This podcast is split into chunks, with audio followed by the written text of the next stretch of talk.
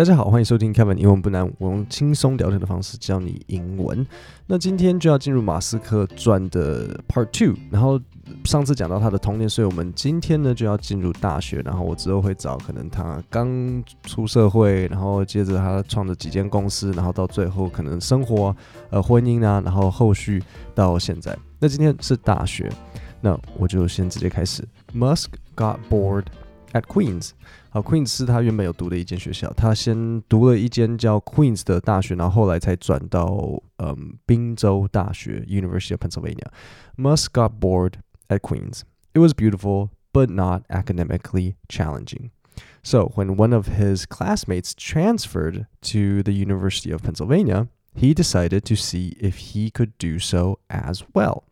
好，所以这边要讲几个东西。第一个就是嗯，academically challenging，academically 就是学术上的，然后 challenging 说是有挑战的，所以他就觉得说，呃，Queens 呢就是学术上不够有挑战，他功课不够难啊或什么的，所以他的同学转学到 University of Pennsylvania，他也就想要一起转学过去。Money was a problem. His father was providing no support, and his mother was juggling three jobs to make ends meet but Penn offered him a 14,000 scholarship plus a student loan package. So in 1992, he transferred there for his junior year. 所以现在来了，他的没钱，他他爸爸是，他爸爸是有钱人，只是呢， 他爸爸有时候他爸爸的理财 处理状况不是很好，一下有钱，一下没钱。就是他原本有开劳斯莱斯，但是又又后来又弄得好像有点呃亏损，或甚至是他爸爸就跟他没那么好，所以就也没有再帮忙缴钱。然后除此之外，他妈妈呢 was juggling three jobs to make ends meet。OK，so juggling 这个单字的意思是杂耍，就是比如说你去马戏团，然后看到他们在丢三颗、五颗、六颗。球的这个就是 juggling，但是 juggling 还有另外一个意思是在形容，比如说你人生一次要平衡很多个事件，所以他这里他妈就说，呃，his mother was juggling three jobs，他妈妈一次在平衡，在就像是在杂耍一样，他妈妈在杂耍三个工作来干嘛呢？To make ends meet，想要赚钱过日子，make ends meet 就是要度过日子，就是呃。通常 make ends meet 的意思就是会生活是有辛苦的，然后你很努力在赚钱。那好处是 University of Pennsylvania 提供他奖学金，so 快要这个是多少？fourteen thousand 这样子应该是三十四十五万，四十万的奖学金。然后也不是说特别多了，因为通常那个学校一学期读起来好像我猜应该一百万吧，所以给他四十万的奖学奖学金，然后再给他一些学贷。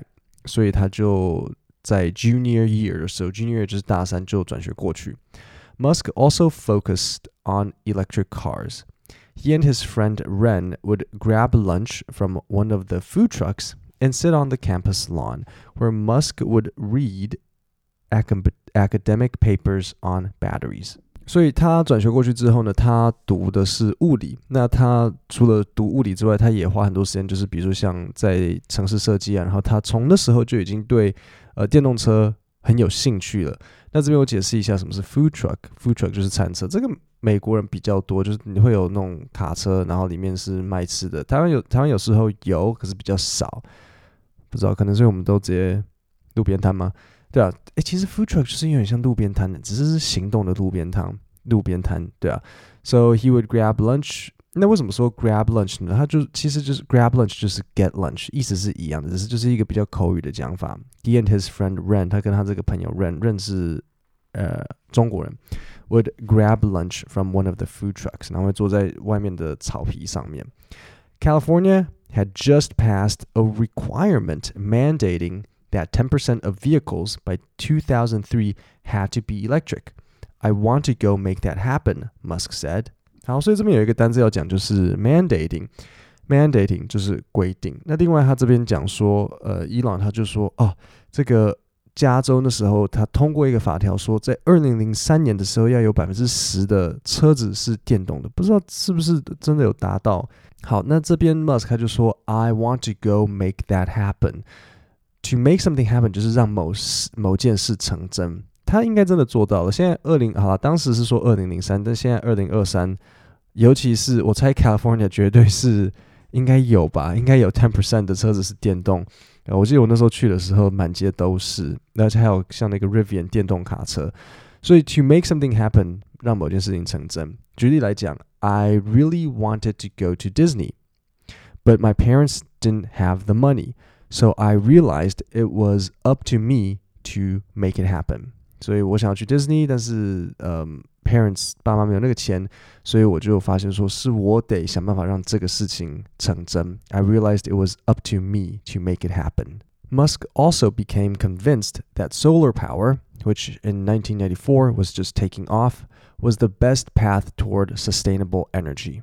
His senior paper was titled The Importance of Being Solar. He was motivated not just by the dangers of climate change, but also by the fact that fossil fuel reserves would start to dwindle. 好，所以这边有几个东西要讲。第一个就是片语动词 take off 起步，所以比如说像他这边讲到说 solar power was just taking off 的这个太阳能才刚起步， 所以这个 just 就是才刚要的意思。好，这边有个搭配词要讲，就是 sustainable energy，就是永续的能源。所以他当时的毕业论文呢，就是在讲 the importance of being solar，就是开始在讲说电这个太阳能板的重要。那其实他后来 Tesla 也有在帮人家安装，应该是 Tesla 吧？对，不是，就是有在帮人家安装太阳能板。所以这个也就是他当时的一些呃很在乎的这种议题。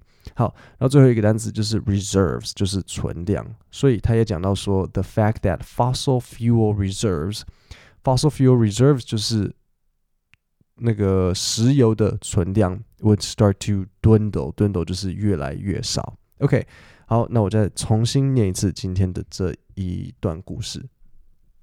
Musk got bored at Queens. It was beautiful, but not academically challenging. So when one of his classmates transferred to the University of Pennsylvania, he decided to see if he could do so as well. Money was a problem. His father was providing no support, and his mother was juggling three jobs to make ends meet. But Penn offered him a 14,000 scholarship plus a student loan package. So in 1992, he transferred there for his junior year. Musk also focused on electric cars. He and his friend Ren would grab lunch from one of the food trucks and sit on the campus lawn where Musk would read academic papers on batteries. California had just passed a requirement mandating that 10% of vehicles by 2003 had to be electric. I want to go make that happen, Musk said.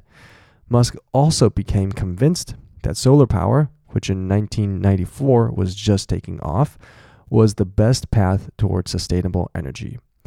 His senior paper was titled The Importance of Being Solar. He was motivated not just by the dangers of climate change, but also by the fact that fossil fuel reserves would start to dwindle. 各位，那我们今天的 podcast 就讲到这边，我们下星期三见。然后我们会继续这个故事，今天就到这里，谢谢大家。